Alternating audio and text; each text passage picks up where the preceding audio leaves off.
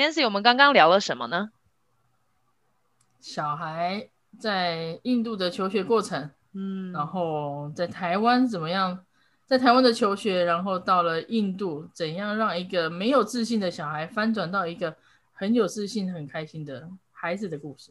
对，那我们就继续听 Nancy 的故事吧。欢迎收听香料茶时间，我是黄平。在这个播客中，我会跟大家聊聊少数议题和个人经历，跟我一起喝杯香料奶茶吧。欢迎来到香料茶时间。今天我们再次请到我们先前的来宾，他前一集的名称叫做《印度经商甘苦谈》。然后呢，他今天要特别来回来跟我们聊聊他在呃印度孩子的教育是怎么样呃安排，还有怎么样去经营的。我们欢迎 Nancy。Hi，Hello，大家好。谢谢你特别回来。对呀，谢谢你。所以我知道，呃，你在你现在在台湾中部，对吗？对。你这样回来已经几个月了？呃，三月底到现在八个月了。对呀，哇，习惯吗？会不会想念德里？嗯，就是已经习惯了台湾的生活，你就很难，就会觉得回印度是一件很痛苦的事情。嗯，但是我儿子他就跟我说，哦，我我比方说我到 Seven Eleven，然后我就跟他讲，你看外面的街道很干净，所有的一切都很舒服，那我们是不是暂时留在台湾？他开始说，他开始哭了，他就说，哦，不行，你一定要答应我回印度去，我一定要回去找我的同学。哦，非常的热爱那边。对，因为我记得你上一集说到，就是你儿子发现他要留在印度就学的时候，嗯、他也开始哭，他就说他不要离开台湾。对对对啊！当中为什么会有这样的转变呢？我想就是他在，你觉得？我想就是他最大对他而言，嗯哼，这样 OK 吗？嗯，好像可以，可以，可以，可以。Uh, 因为我觉得他去到印度以后，他的学习过程让他觉得，哎，他很开心，然后他有有了自信，然后他也受到学校跟老师的肯定，然后他就跟我说，哎，我觉得我在那边变得一个很好的人。那小孩有受到这些鼓励以后，当然他会选择对他比较友善的一个环境。对，所以他在学校其实适应的也是蛮好的。他适应的很好，对，嗯，OK，呃，但是当然前面有一个过程才会走到这样子，对，好啊，那我们今天特别主题就是要、嗯、要来探究一下，因为其实有很多在印度的台商，嗯、他们都不太会带自己的家人或孩子去，我我自己认识的好几个都是这样，是。对，那呃，呃，你跟我们介绍一下你儿子现在学习的状况，跟你当时候在选择学校的想法是什么？好了。嗯，像我们回来台湾现在八个月了，我还是让他待在家里上印度学校的线上课程。那一来，我那时候台湾这个新的学期九月的时候，我有考虑说要不要让他回到台湾受教育，但是我们那时候一直在观望，因为我们也回来很久，我们甚至我们的房子都还租在那边，那也是蛮挣扎的。后来他就跟我说，他非常的强烈抗议，说我不要回。不要回来台湾念书，因为在台湾念书，就是他即使只有在台湾上国小一年级，但是对他造成还蛮大的阴影的。那他现在就就是上线上课程，我觉得以我从旁边观察，我觉得也还可以，他也是还有在学习。那另外一部分就是我有在台湾帮他请了一个印度家教，就是每一个礼拜就是帮他辅导这个礼拜的课程。那我觉得那就这样吧。那我觉得。因为印度的学期是学期末是三月底，那我就想，好，那这一个学年就让他就上线上课程。因为如果我们继续以后长期要在印度发展，我觉得每个人都是这样，这一年对每个小孩来讲都是很特别的一年。对，你当时候到诺伊达的时候怎么看学校的啊？嗯，我们那个时候去，我们大概是在十一十一月的时候去。那个时间点其实不太对，因为学校的招生呢，通常会在二月的时候。那我们就想说，哎，他那个时候连一句英文都不会讲，他完全没有沟通能力。好，那我到那边去以后，我也觉得我真的不知道从何找起学校。那对于那边的学制啊，也是完全都不了解。那我们那时候有联络了一些教会的太太，然后他们就是台湾太太，当然他们也有小孩在那边就学。然后因为我们的距离都非常的远，他们大部分都是在国刚那边，那跟罗伊达的情况其实不太一样。后来我们常因为因为甚至我问我的同事，他们有相关经验，因为可能他们印度的同事小孩都是读一般的公立学校。对，那在印度很特别的话，大家其实都是比较中产阶级的话，他们会读私立学校，呃，比方那有的时候英语教育他就会读 international school。那时候我们在街道，我我们就是因为我们住在诺伊达那一个区域，有非常多的 international school，还有 global school，那我们就沿路一一间一间的去看。那其实那个时候觉得很有趣，就是你常常会在路上看到一些小招牌，它就会写 admission open。对，那时候我们就是有看了一些，然后我们完全没有概念说我们要找哪一家学校。好，那那时候我们就决定好了，我们呃，因为那时候我们已经租租房子租好了，我们就决定说好，那我们从我们家最近的开始找。那我们就是大概看了三间学校。我们三间就是每一间都是一开始，呃，我们打电话去问，但是基本上你是问不到答案的，所以后来我们就自己亲自去。那终于我们三家只有一家愿意跟我们谈。那因为谈了以后，老师说你这小孩就是完全英文都不会啊，那我们怎么带？那我就跟他说没关系，那他可以读幼稚园嘛？因为但是其实他已经。在台湾算是国小，要读已经二年级了，有点大。那我跟老师拜托说，因为我要工作，没有办法，我一定要找个地方安置他。所以学校我，所以我就说，那不然让他降级读幼稚园好了。学校甚至也不要。他说我这样子，我连沟通都没办法沟通，我怎么样去带他这个小孩？对，所以我们就那个时候很有趣的，那个时候呢，印度的学校是。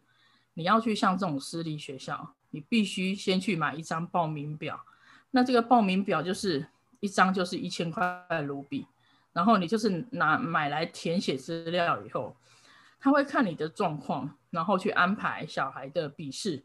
那其实他们从幼稚园开始，他们也是从这个程序，但是他一样还是要去做笔试这个动作。那我们就是填表填好了，这个表很有趣哦。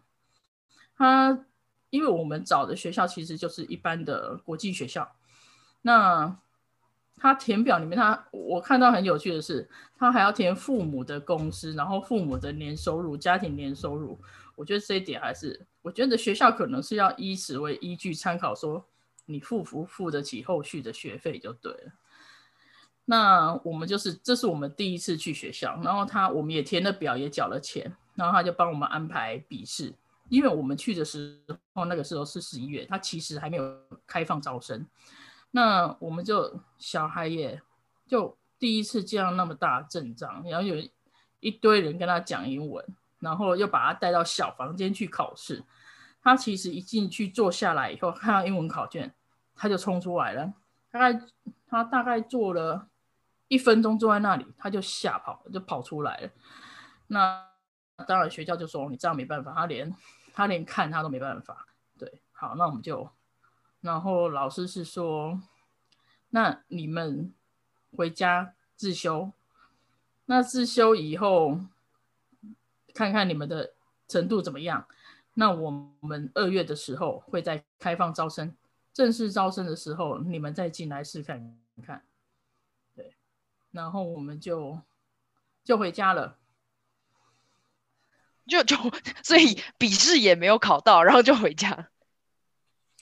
对，然后没有考，然后其实小孩还蛮，他其实还蛮沮丧，他就说他挫折，说哎，其实真的是因为这样，因为那个时候他才八岁，然后他从台湾离开，到了一个印度，一个这么陌，所有的事情对他来讲都是陌生，讲英文他也听不懂，然后去学校也都不懂。那当然是会害怕的，OK。所以后来呢，我们就不得已就回家了。好，那我们就想该怎么办。所以后来我们就想说，哎，那我们找一个家教。后来我们找到那个家教呢，他就是一天来上两个小时的课，在家里上。然后我就说，我就跟家教讲说，你帮他密集的补习英文，让他可以在二月的时候通过学校的入学考试。只要通过入学考试，后续其实就比较没有问题。那好，他其实也就这样。然后早上他就是请家教来上课。然后晚上的话，呃，下午他就会去我们社区里面有一个安亲班。那那个安亲班其实就叫 daycare，它也不是说像我们台湾这种安亲班的概念，它就是去托，它其实是一个托婴中心。它里面大部分的孩子都是 baby 那么大，可能父母去上班，家里没人顾，然后就让他在里面有人照顾这样。那他们有另外一个服务，就是哦，比较大的小孩就是去那边，然后下午从学校的 bus 接回来，然后就待在那里跟大家一起玩。他也没有帮你上课，他也没有干嘛，他就是给你吃东西，然后把你放在那边，然后照顾你这样。对，哦，那小朋友就跑来跑去，嗯，就小朋友吃完东西然后跑来跑去，嗯。他们就是会有分年龄，那分年龄下来就是每一个年龄，他每一个年龄的 range，他会分到一个教室，然后有一个老师照顾你。那我觉得，因为他早上有家教教他英文，然后下午他又去那里跟印度小朋友玩，他其实他语言进步得非常快，因为他为了想要玩啊，所以他只好跟同学就是有讲话的机会，而且在那边是完全没有，除了我以外，没有任何一个人可以跟他讲中文。那所以。到了时间就到了，大概二月吧。二月那时候其实就是开始正式的小学招生的时候了。那我们就是一样，我们学就是家里附近的三三四家学校。呃，因为它诺伊达那个地区有大概三四家学校，都是还蛮好的，就是在以小学来讲，它的风评都是还不错的。我们一样又是一家一家的去问，但是。一样还是只有我们后来读的这家学校，他接受我们再去面试一次这样。那我们就一样重新的程序再来一次，我们去买表填表，然后安排了考试。然后这一次因为是正式招生，所以他人就就很多了。他一次的考试的小孩就二十几个。然后因为其实我们是呃，但是他因为他的年纪关系，他应该是要读。三年级还是四年级的，但是因为他的语言关系，所以我跟校长讲，我们就从 Grade One 开始读，我们就从一年级开始，跟大家一样。但是呢，其实像这样的私校，他其实从小呃幼幼班你就要进去卡位了，所以他你一年级进去的时候，他其实他开放的名额是很少的。那那一次我们去考试，然后考完以后，其实。招生的那个老师跟校长就跑出来跟我们讲，他进步非常多。对，他说他可以沟通了，那我就觉得哇，那真的是松了一口气就对了。然后我们考完试，笔试过了以后，因为数学来讲他是都没问题，因为是数字比较无关乎于文字。他数学的成绩很高分，然后语言可以沟通，然后笔试这关过了以后，再来就是。最后的一个关卡就是还要跟校长面谈。那校长面谈呢，我觉得是一个比较难的部分，因为这个很主观。那其实那一个呃，他的一年级总共有几个班？A 到 G，列七个班，他一个班大概就是三十几个同学。但是呢，我们那一年考试的时候，他只开放二十五个名额给。一年级，对，那所以我们跟校长面谈的时候，他就跟我们说：“好，那你说服我，我为什么二十五个名额里面我要录取你，对不对？”然后刚好那一次，我是找我一个印度朋友跟我一起去，啊，所以其实，在跟校长面谈的时候，我没有我没有介入很多，因为我们在面谈的那个时候。他呃，好像我们忘了带了一个文件什么的，他就说学校的注册组就跟我说：“好，没关系，你现在回家去拿。”然后我在回家的路程中呢，我就请我的同事去跟校长面谈，他带着我的小孩进去跟校长谈。就我到我还在路上的时候，我要返回学校的时候，他就跟我说：“哎，恭喜你录取了。”然后就觉得哦，真是太好了，很开心这样。所以这样子折腾下来，大概十一月，呃，是大概三个月的时间。那个时候我几乎没有办法工作，就是所有的心思全部要放在小孩那边，因为要找学校，嗯，还有生活上他的安顿跟他的心理的状态要去协助他。所以等到他找到学校以后，嗯，然后印度的小学开学都是四月一号开始，对，那从四月一号开始就开始上课了，那我们就真的是大大的松了一口气，对。嗯，四月一号到什么时候放暑假？呃，通常因为像他这样一般的 international school，他会上到五月二十号左右，十五或二十号，就是五月中，然后开始放暑假，放到呃七月一号开始上课。哦，OK，对哦，学期这么短哦，这样才一个多月？没有，它是对，它有四个 quarter，然后第一个 quarter、哦。第一个 quarter 就是从四月一号开始到六月三十号，那七月到九月又是另外一个哦。OK 啊，所以像它印度学费缴费的方式，它就分四个 quarter 一次，是四对四四个季结账。嗯。那其实通常第第一个 quarter 缴的都是最愿望的，因为他 一半都是在放暑假的时候。对对哦，嗯、那九月。九月中间会隔多久，然后再秋季班呢、啊？它中间的话，通常假期就比较短了，大概就一个礼拜的时间。嗯、那它通常会挑在可能是好像是圣节，然后在它每一个季节学期转换的时候，它可都都会刚好是 festival 的时候，然后再来有一次是 Diwali 的时候，也会放放一个礼拜。嗯嗯嗯。然后其实我觉得在印度读书就是。八九月开始，假期非常的非常多。对，它除了 regular 的假期以外，它常常还会有一些 surprise 的假假期。嗯、比方说我们在北印，我们在德里哈尔，有时候我们会收到学校，他晚上十一点多会传简讯给家长，哦，明天可能会有暴动，所以都待在家里，明天取消上课。哦，还有一些外在因素。对对对，一些政治因素，或者是有时候空屋也会这样，空屋太严重，学校也会放假。对，小朋友不应该出门这样。对啊，OK，哎、嗯，可是这样听起来，Nancy，你好像当时候可能你有一个理想的学校，但是好像也是因为学校愿意收了，也然后就就只能去了，好像不是一个选学校，而是学校选你的概念。是对，是这样子的。嗯，OK，因为我觉得。嗯，我们那时候应该是说没有选择，嗯嗯嗯。那哪一家学校选到我们呢？我们就去读这样。对。那后来我也觉得这样子一整个下来，我到了他后来，现在他现在是三年级，我觉得真的是有神的帮忙，不然我们做不到这一步。嗯、然后所有的环节真的是上帝有祝福我们。嗯。然后而且，嗯，这个学校呢，它其实。嗯、呃，他不管是什么宗教，他每天早上就是校长会集合大家在一起做一个祷告。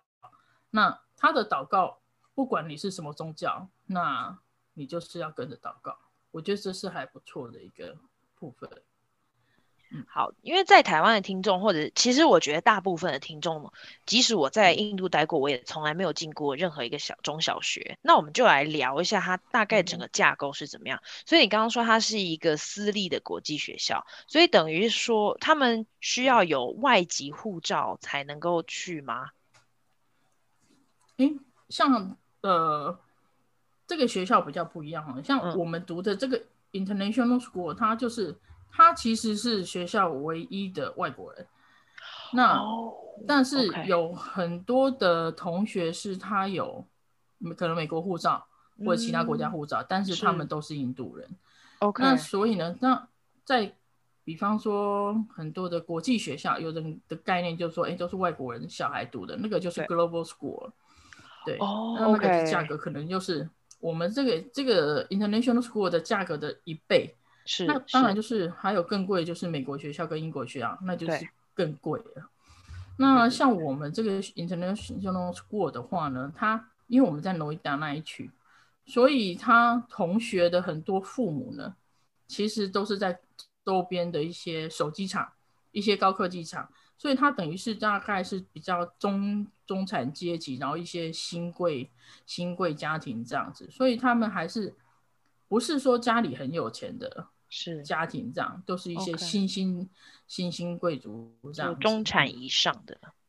对对对，那他又是，啊、然后但是我觉得他们的校长就是我们那时候选到这个学校，然后学校。我们那时候三呃就录取了嘛，然后录取了以后，在开学之前，学校会组合所有的家长，然后他会办那个说明会，然后他这个说明会开始，他会告诉大家，就是家长说，哎，我们学校的办学理念是什么？那我们的团队有哪一些人？那我们在这样的一个呃做一个学校的简介的时候，我会觉得哇，天哪，真的很感动，他们这样做，因为他们的理念真的是还蛮好的。那这个学校呢，它其实是算。还蛮新的一个学校，但是校长跟他的团队其实都是很有经验的一个团队。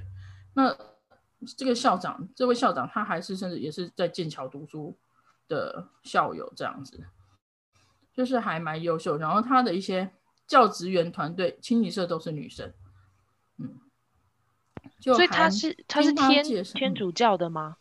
嗯，他不是哦，他不是，他没有宗教哦。OK，那为什么要祷告？哎，他们祷告好像是印度教的一个，oh, 对，OK，他们就是他们会念一串，嗯嗯嗯，咒语吧，是什么？那个祷词，对，就是 对。然后我儿子会跟着，他会念，但是老师就跟他们说，哦，不管你，因为他们学校也是有穆斯林的学生啊，是是是。那校长就说，你可以跟你的任何一个神祷告，但是我们现在这么做，就是为了要感谢神，让我们在这边可以读书。了解哦，那还蛮不错的。那所以你跟你刚刚说他有七个班，嗯、那他一个班里面大概都是几个小朋友？大概三十个左右。哦，OK，一个老师还蛮多的。呃，嗯、他有一个老师，然后会有一个助理老师。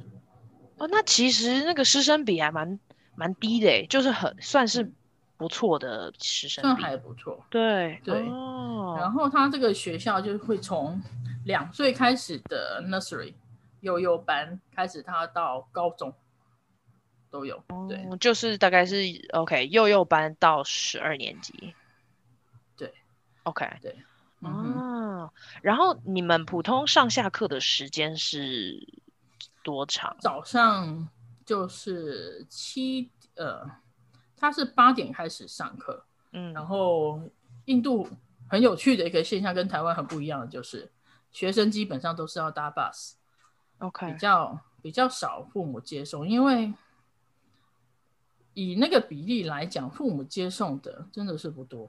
嗯，所以基本上我觉得很有趣的是，开始上课了，然后每天早上我们就是，呃，因为我们住在集合式大楼，像公寓这样子，是，所以早上就是一群人开始下楼，然后一群人全部往着门口走，去等不同不同学校来的一个 bus。我觉得那是一个。蛮有趣的经验，嗯，然后妈妈或就是家长送小孩去那边搭完 bus 以后，大基本上就会一圈一圈的在那边聊天，大概是一个很不一样的 social 的方式，然后再再再解散这样子，然后当然也是可以交流一些学校发生的事情啊。对，对啊，他们在呃学校吃午餐吗？对，可以选择，你可以选，就是你可以吃学校的食堂，或者是自己带。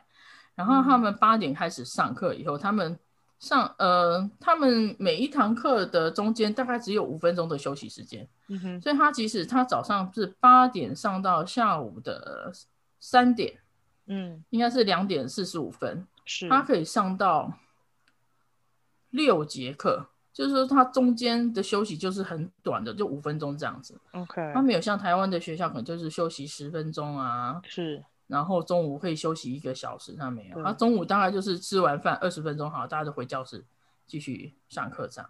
哦，就很还蛮密集的。对，两点四十五分下课，然后就校车又噔噔噔噔，然后就接校车。嗯、对，然后有一些父母他可能就是，因为他就是送到门口以后，对，那有些像我们那个地区是有一些家里是还有爷爷奶奶可以接的。嗯哼，啊，像我们可能要工作的话，他就是会请，就是我们刚好社区里面有一个 daycare，他的保姆就会去。呃，巴士站去把他接接进去，这样子。哦，所以有点像台湾的安亲班，所以你儿子就会到安亲班，然后在那边等着。对对对，然后我、啊、我就会比较轻松，就是我六点半之前我再去把他接回家就好了。OK，嗯、啊，了解。那我觉得其实印度学校的门禁控管的也很好，是就是其实我是后来还去了其他的地方上课，我才知道哦。他对于小孩子的保护，可能是说，哎，你今天要来这边上课，你一定要有一个证。那你任何人要再接他，嗯、我只认这个证，我不管你是谁，你一定要拿这个学校给你的接送证，你才可以来接小孩。嗯、那回家的时候也一样。那、哦、所以你在 bus. 你没有办法跟他说用口头上讲，对，即使是他知道你是他妈妈，你没有拿这张证，那个 bus 上的那个 nanny 他还是不会让你接走的。我觉得这样对父母来讲，其实是很安全的一件事情。对对，嗯对，因为那个证很难会有人拿到，对不对？除非把你杀了。哦，了解哇。那所以他就他上完课之后，就在那个安亲班里面把作业写了吗？还是你之后还是要？其实，在印度的小学没有什么作业，基本上是没有作业的。好开心。但是呢，对，但是印度有个现象就是。他们其实补习补的还蛮厉害的，嗯，就是说，诶，像我们家是他三点，呃，我就我请安亲班去接，但是这个安亲班他只负责照顾他，给他点心吃，他不会辅导他的学业，是，他就是给你一个安全的地方，你待着待到你的父母来接你，是，好，那所以我们的社区呢，因为我们的社区很大，所以有一些太太她可能以前是老师，但是她结婚了以后，她就在留在家里照顾小孩。所以像他们就会在我们的社区群组说，哎，我今天我哪个时间我要开什么课，那开几年级的家教班，那你们到我家来上课。然后像我们之前就是会去报名这样子的课，那他那个课啊，就是他有分各种不同时段、各种才艺的，所以我们社区里面也是也是一个非常大的补习班。然后就是我们，我觉得。他的那个课的时段非常多，比方说，我们他最晚有接到最后一个梯次是上九点的，就是九点，然后上到晚上九点，这么晚？对对啊，所以我们那时候，我们因为我们接完小孩下课六点回家，可能吃个饭就七点了，那我们就去上，我们要上七点的课，然后他要上到八点，嗯，然后老师就是说他七点到八点是一个梯次。八点到九点是个梯次啊，九点到十点又是最后一个梯次，其实就是看那一个老师他们家的状况。嗯，对。哇，那、嗯、那你通常补补什么呢？没有，就是请呃，我上过几次，就是让他去上，他那个就是不限哪个科，不不限什么科，你就是去，然后他帮你辅导，哎，你今天学校教了什么？哦、对对对，帮你复习就对了。啊，对对对，了解，OK，哦，好，所以那也是另外一笔可观的费用哦。呃，其实那个我觉得还好，其实我觉得还蛮，以家教来讲，在印度上家教或者是上才艺班，都还相对非常便宜。比方说我们上美术课好了，嗯，我们上一个礼拜两堂课，上一整个月才九百块卢比，大概是五百块以下台币。非常便宜，哦，然后老师对老师教的很好。然后如果是去像我那种我讲的家教，可能就是在老师的家里这样上课。是他每一天去上，礼拜一到礼拜五，然后上一个月两千五卢比，一千多块台币，很便宜。然后他教的一点，他教他们教的都不不马虎哦，而且对对对，因为他们其实是因为我们社区整个那么大的群组，其实他们还是做口碑的。对，然后这些。会，出来，但但是我有个同邻居就跟我讲说，哎，你付两千五，你被贵了，要不然他付多少钱？那我觉得哦，OK，他他可能是看我们外国的生朋友对收贵一点，但是我觉得那是还是可以接受。嗯，然后这样子，我觉得那是一个很有趣的生态，就是这些出来教兼职的妈妈们，她们其实以前还没有结婚前，她们在职场上都是还蛮不错的一些呃工作者，对，事业女性，对不对？对，然后因为结婚了以后，他们可能就是必须要照顾家庭，所以他时间是被绑住的。但是他的先生可能允许他在家里可以做这样的一个事情，这样。对对对。那所以我们去过的家教老师，我们大概找了曾经有过三四个，他们的家里都是非常漂亮的。嗯。然后我们就可以看到，哇，印度人的家里是什么样的什么样子的？那也是还蛮有趣的一个豪华是吗？豪华补习班。嗯，豪华是也还好，但是他们的装潢风格就是，你当你第一次去的时候，他会跟你讲一个一个 house tour，你要先参观一下他们家是摆设什么，然后他们对于每个摆设都其实都是很很有想法的。那像我们的居住方式是，哎，即使我在那边租房子，我还是会用我比方比较台湾方式的一些摆设方式，对对。然后他们印度朋友就是这些老师，他去到我们家。他说：“哇，你们家怎么什么东西都没有？就是就很干净，oh, 就是很 organized。对对对，OK。是印度人的家里很有趣是，是他即使是一个小小的客厅，他还是会摆两套沙发，或是一个一个很大的一个橱柜，里面放了很多的杯子，因为他要开 party 用，还有很多的盘子这样。哦、oh，了解，OK。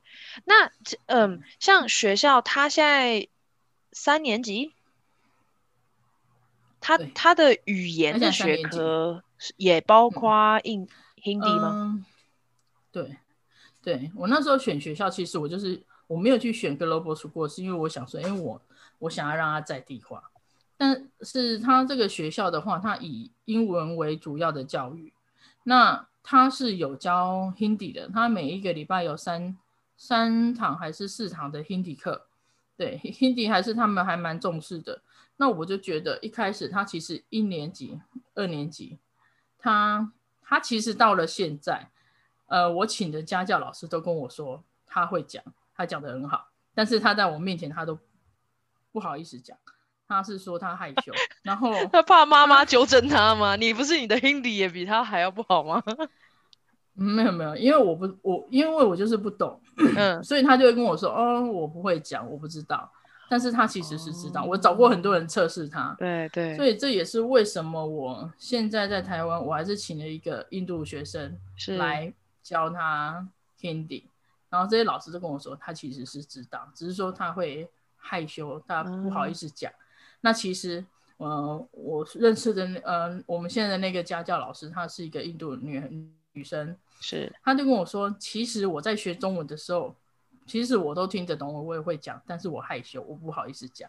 他说他就是哎，跟我他能体会我儿子的那种心情。对对，可能慢一点，要消化一下。然后像我儿子的话，他是嗯，对、嗯，所以他就跟我讲说，哎，嗯、呃，比方说他在路上，比方说我在德里的时候，有时候我就会跟司机，可能计程车的司机，我跟他 argue，、嗯、就是我们两个都讲不通的时候，他在旁边他就跳出来。这个时候他就会跳出来翻译，默默翻译两句。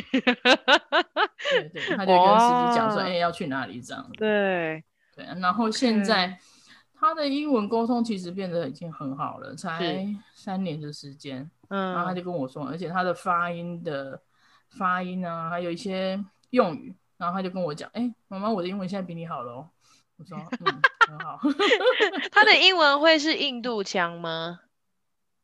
没有比较，我觉得有点英国腔。他们学校很多老师都是留学英留英的。OK，哦，嗯，好的，好的，还不错，酷。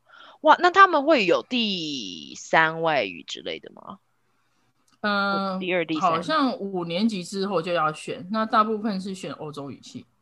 OK，嗯，那我有听到他们学校有一个学生学中文。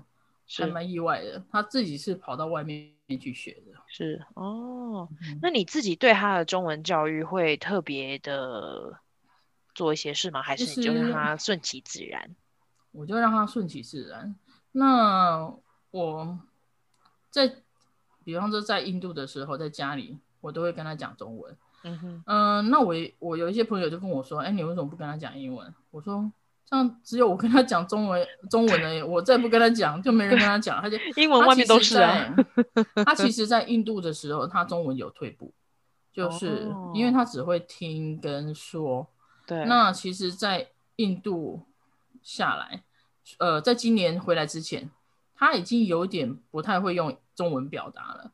但是我们今年从今年回来以后，嗯，他中文进步很多，他也甚至会读、会看。那我没有让他上课，我也没有去，我也没有教他，他就是看卡通、嗯、看电视，okay. 他就有办法认识很多的事。那我觉得，所以这是我觉得说，那也还好，我也没有逼他说一定要去怎么样学习这样。我就是从旁观察，我觉得他可以的。那我甚至觉得英文其实还是更重要的。那中文会听会说，那你现在还会看，那我觉得就够了。那我是跟他讲，你你 Hindi 一定要学好，Hindi，因为你现在在印度生活，你的 Hindi 一定要就是加强，就对。嗯，OK，哦、嗯，还蛮有趣的，因为有很多在海外的家长，他们会特别的强调中文的学习，嗯、因为因为也许这可能就是他们另外一个。呃，事业的发展区域，他们可能会在印度嘛，可是可能也会连接台湾啊、中国等等的。对，对，那所以中文我倒觉得，因因为他会听会说，是那会写会认字，那因为现在很多都是打字，所以我觉得还好。那我反而觉得印地语是，比方说你会又会中文又会 Hindi，我觉得。可能会比较好一点。嗯，OK，了解。那他到他目前上课上到现在，他有没有一些就是你发现文化不同或者是类似的一些故事，有趣的或者是很惊吓的？对，比方说，我我先讲说为什么他会去印度以后这么的开心，不想要回来，是因为他在台湾国小，他其实大概从幼稚园大班就被霸凌，那。因为他可能就是国小呃幼稚园大班的时候，那时候那个老师他就觉得说他很过动，所以他就是去提报，就是说，哎，他是过动儿。那幼稚园老师他去做了这个举报以后，他这个记录就会一直跟着他。比方说，哎，他入小学的时候，小学就说，哦，你是你你是过动了，所以你要去医院做评估，然后你还要去做治疗。那时候其实我们。就有到台湾的一些儿童医院做治疗，那他其实就是因为他在台湾读书，因为他是七月生的小孩，所以他会比所有的同学都还大，因为他比较早读了一点。那所以，哦，不是不是，讲错了，他是会比所有的同学都还小，因为台湾的学制是从九月开始，所以他变成班上最小的那一个同学。那他就有一点跟不上，因为他已经比别人晚。那所以其实后来，他甚至国小的老台湾国小老师跟他说：“哎，你的过动症状是你要去吃药的，因为他就是有时候会打扰老师，他就是会忍不住，他会有一种冲动，他会去打扰打扰老师，说他想问问题的时候，他就会想要去问，这样子在课堂上其实是会打扰到老师上课跟同其他同学学习。”那像他遇到的这个老师，就是他也是这个老师刚毕业，所以对他比较没有耐心。那因为班上还有另外一个是过动的非常严重的，是真的是会攻击攻击同学，跟真的要吃药的。那那时候老师就跟我说：“哎，那你可能要考虑一下吃药。”后来我们去医院评估以后，医院说，医生是说其实还好。那我们那时候看了很多的书，跟看了很多的团体的说法，我决。定就是不要让他吃药，因为他曾经吃过一两个礼拜，然后影响非常大，可能就是变得不吃饭了。因为吃了这种药，你就是会乖乖的。那我觉得从小我就觉得他是一个很有创意的小孩，他画图画画得很好。他比方说他去，他喜欢玩乐高，他可以创意就做出很有创意的东西。那我就是跟自己讲，嗯，好，那我辛苦一点，我辛苦的带这个小孩，我不要让他吃药。那确实他。后来，因为在学校，那老师可能会在课堂上讲一些他的事情，那小学的小孩就会跟着在下面起哄，所以他小学的时候在台湾是，他是下课是不敢走出去教室以外，然后同学都会笑他，那甚至他在呃学校好像有个公开的表演活动，然后老师还跟他说：“哦，你没有资格上台表演。”那他甚至就把这件事情都记下来。好，那他就度过了一个很不好的一年级，很他其实是很内向。然后他就跟我说：“哎，妈妈，我是不是全世界最差的小孩？我什么都不会做，然后老师都说我很笨。在台湾的时候就是这样子。”那我就说，就当然是会安慰他。那后来他就是因为你没有的自信哦，你就什么他什么事都不想做。比比方说，我们大家去学直排轮，他也就是会，他还没有开始学，他就觉得哦，我不行，我不行，我要放弃这样。那后来好，那那就台湾的这一段结束以后，我们就到了印度读书。是他到了印度读书以后，他从一年级开始读，所以他变成全班最年长的小孩，然后都会了，对不对？对。对，然后他又是白白胖胖的，所以他们班上的人都很喜欢他。嗯、还有一个同学是每天早上一定要来捏一下他的脸，才可以开始一天这样。哦，好像吉祥物哦，班上的吉祥物。对，然后他在我们社区呢，因为我们社区其实基本上也是没有华人，就是除了我跟我的邻居阿妮塔他们一家这样。对，对，嗯、对。然后像我们只要走到。我们家公寓的楼下，我们要去走出走去我们社区的超市，一路上就会有一些小女生跟他说：“嗨，Julie，嗨，Julie。”我就我就问他说：“哎，那是谁？”他说：“我其实我也不知道他们是谁。”他就会变得很有受欢迎，对，所以他就反差很大。嗯，然后他在学校的时候，老师，嗯、呃，我觉得印度的小学老师，他那时候开学的时候，他跟我们讲了一句话，说：“嗯，他是说。”各位父母不用担心，我自己也有两个小孩，我很知道怎么样去处理这些猴子们。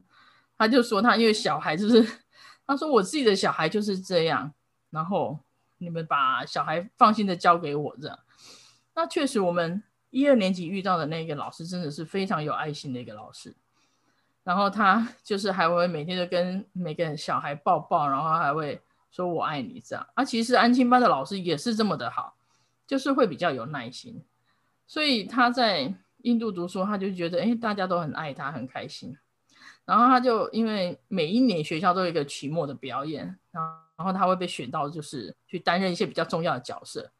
然后他就跟我说：“哎，妈妈，为什么以前那个老师说我没有资格上台，可是我现在在这边，老师说我表演得很好，就让他整个就是有了自信。那有自信以后，他就愿意去尝试很多事情，比方说，哎，他又在学校。”他们学校很有趣哦，那这个学校呢，因为我不知道其他学校是不是也这样。那么学校的才艺课程很多，比方说他们每一天，嗯、呃，你有一个运动课，那你要选运运呃，你要选你喜欢的一门运动课是什么？比方说你要打球或者打排球、打篮球或者什么之类，你可以自己选。然后每一天都还要有一个兴趣的项目，所以他们。的运动是每一天都有的，礼拜一到礼拜五是每一天都有运动课，然后有运动课的那一天，等于是一天要上两堂运动课这样。对，那我觉得运动对小孩来讲其实是好的，可以，尤其是像他这样有点过动的小孩，是可以让他抑制他的过动的。他应该很喜欢体育课吧？很喜欢，他 他还是游泳，后来被选到游泳队，然后又是直拍轮，然后他。又去滑雪，那滑雪是我们去 Catch Me 的滑雪，是他遇刚好遇我们遇到 一个很不错的教练，是，然后在三天就把他带上去雪线，从上面滑下来。他就说：“哇天！”他就说：“我可以做得到。”然后他一次一次的这样尝试，就觉得说：“哦，我已经不再是以前那个很烂的小孩，我已经变成一个很棒的孩子。”这也是他为什么不想要回台湾读书，他想还是想要回去印度读书。的最大的原因啊，那来到了访谈最后，我最后一个问题是，你自己对于 Jody 的教育有什么样的期许呢？嗯，嗯，其实我会觉得，像我现在呢，有的人会说我是放任他，就是去学习，但是我觉得，其实我都会在从旁边观察。我觉得，哎，我看到你，我远远的看，我觉得你是会的，那我就觉得，哎，以你这个年纪来讲，我觉得就够了。那。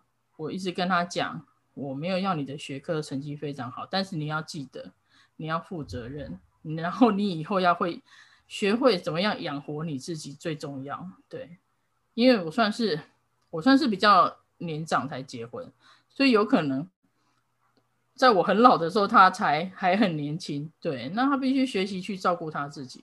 那所以，比方说，我现在我会给他很多的机会，是说，诶，我今天如果不在的时候，你该去做什么事情？我觉得他是 OK 的。那我会跟他说，那我们就是要在印度长期的发展，所以你要学习哪一些事情啊？比方说印度的文化，他可能对印度的文化了解比我更多，因为我为什么会选这个学校，是因为我觉得他还蛮。他会教教育一些印度的核心价值，然后观念或者传统的价值。那我觉得这是我想要的，所以我们没有去读比较比较真正的很多针对外国学生的这样的一个学校。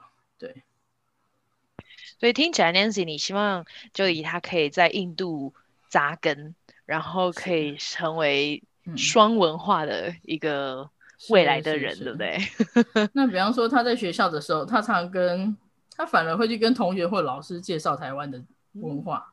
嗯，他他常常就是老师就跟他说：“哎，那你什么时候回去？我们要跟你一起回去。”这样。哇，蛮有趣的。对。然后，而且他现现在是你们的他的学校是全部都是线上嘛？因为你对你们在台湾，所有的印度所有的学校现在还是线上。那上个礼拜老师说了，在疫苗没有普及之前，学校是不会开，所以我们想可能到三.这个学期应该全部都是线上了。然后老师都转换自如，嗯、直接可以从课堂到线上这样。其实我觉得老师非常的辛苦，比方说三月那个时候刚开始上线上课程的时候，是状况非常的多。比方说，哎、嗯，老师上课的时候，家长就会突然插一句话，然后这个家长插话，那个家。对，然后就是说，哎、哦，老师怎样开始问问题？对，然后老师就有点招架不住，老师就开始发群发讯息给家长，他说，请你们给小孩一个空间，让他自己上课。家长，请您不要介入，家长请不要讲话。然后，然后一开始的时候，然后每个小孩也是无法控制啊，每个小孩都是要发言。对、嗯，每然后老师整堂课大概一堂课。那几分钟，一堂课五十分钟，有二十五分钟都是在教小孩子把那个，就是叫同学 mute mute 静音静音。那我就觉得 非常的难控制。对对对，我边都哎，对，我觉得不只是印度啦，我觉得全世界都一样，全世界都是。然后到了中间的时候，突然大家变得很安静，然后就发现学生其实他把荧幕开着在做别的事情。找到别的网站开始玩了 是吗？我大概前一阵子我就开始发现，哎、欸，我儿子竟然把 Netflix 打开或者 YouTube 打打开在看影片，然后就被我惩罚，就说你不能再这样。Oh. 后来因为有的同学他就会把荧幕关掉，对，他就只有出他他就听老师讲什么，然后把荧幕关掉，老师都不知道他在干嘛了。对，后来老师规定全部呃很有趣哦，就是即使你现在上线上课程，全部的同学都要穿制服。除非你不在印度，然后所有的人 camera 都要打开，然后都要看着老师。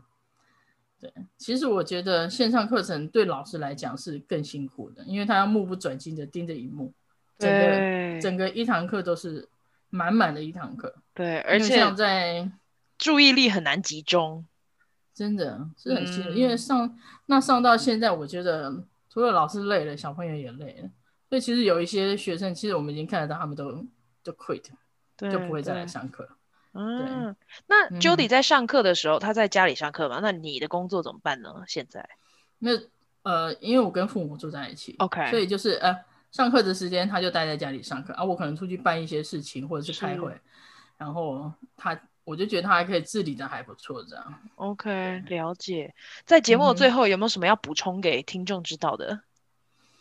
嗯，还是希望大家。如果说有问题，对于印度的求学这条路，也可以欢迎来问我，因为我们这也是走过有一些经验，这样、嗯。对对对，哎，其实印度的各个邦都有教育有一点不一样，嗯、对不对？而且它的整个联考好像也是各个邦，而不是全部的普考，好像是这样子。对对对，对，所以但是德里跟 UP 郭刚其实北印几差不多。差不多，OK，嗯，好啊。如果听众有任何问题的话，我会把 Nancy 的联络资讯留在资讯栏。然后呢，如果你在脸书上的话呢，你可以找行家带你游印度，然后他你会回大家的私讯，对不对？是是是，没问题，我 很乐意回答。最近，嗯、最近在台湾有没有什么活动要宣传给大家知道的？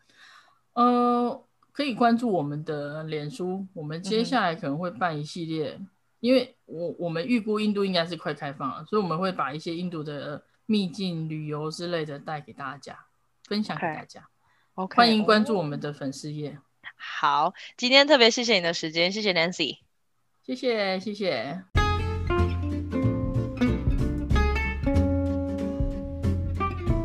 谢谢收听香料茶时间。如果你觉得有人会喜欢这一集，别忘了分享给他们。你也可以在脸书跟 IG 上面追踪我们。如果你喜欢我的节目，你也可以透过小额赞助来请我喝杯茶。详情请见资讯栏。下次见啦，拜拜。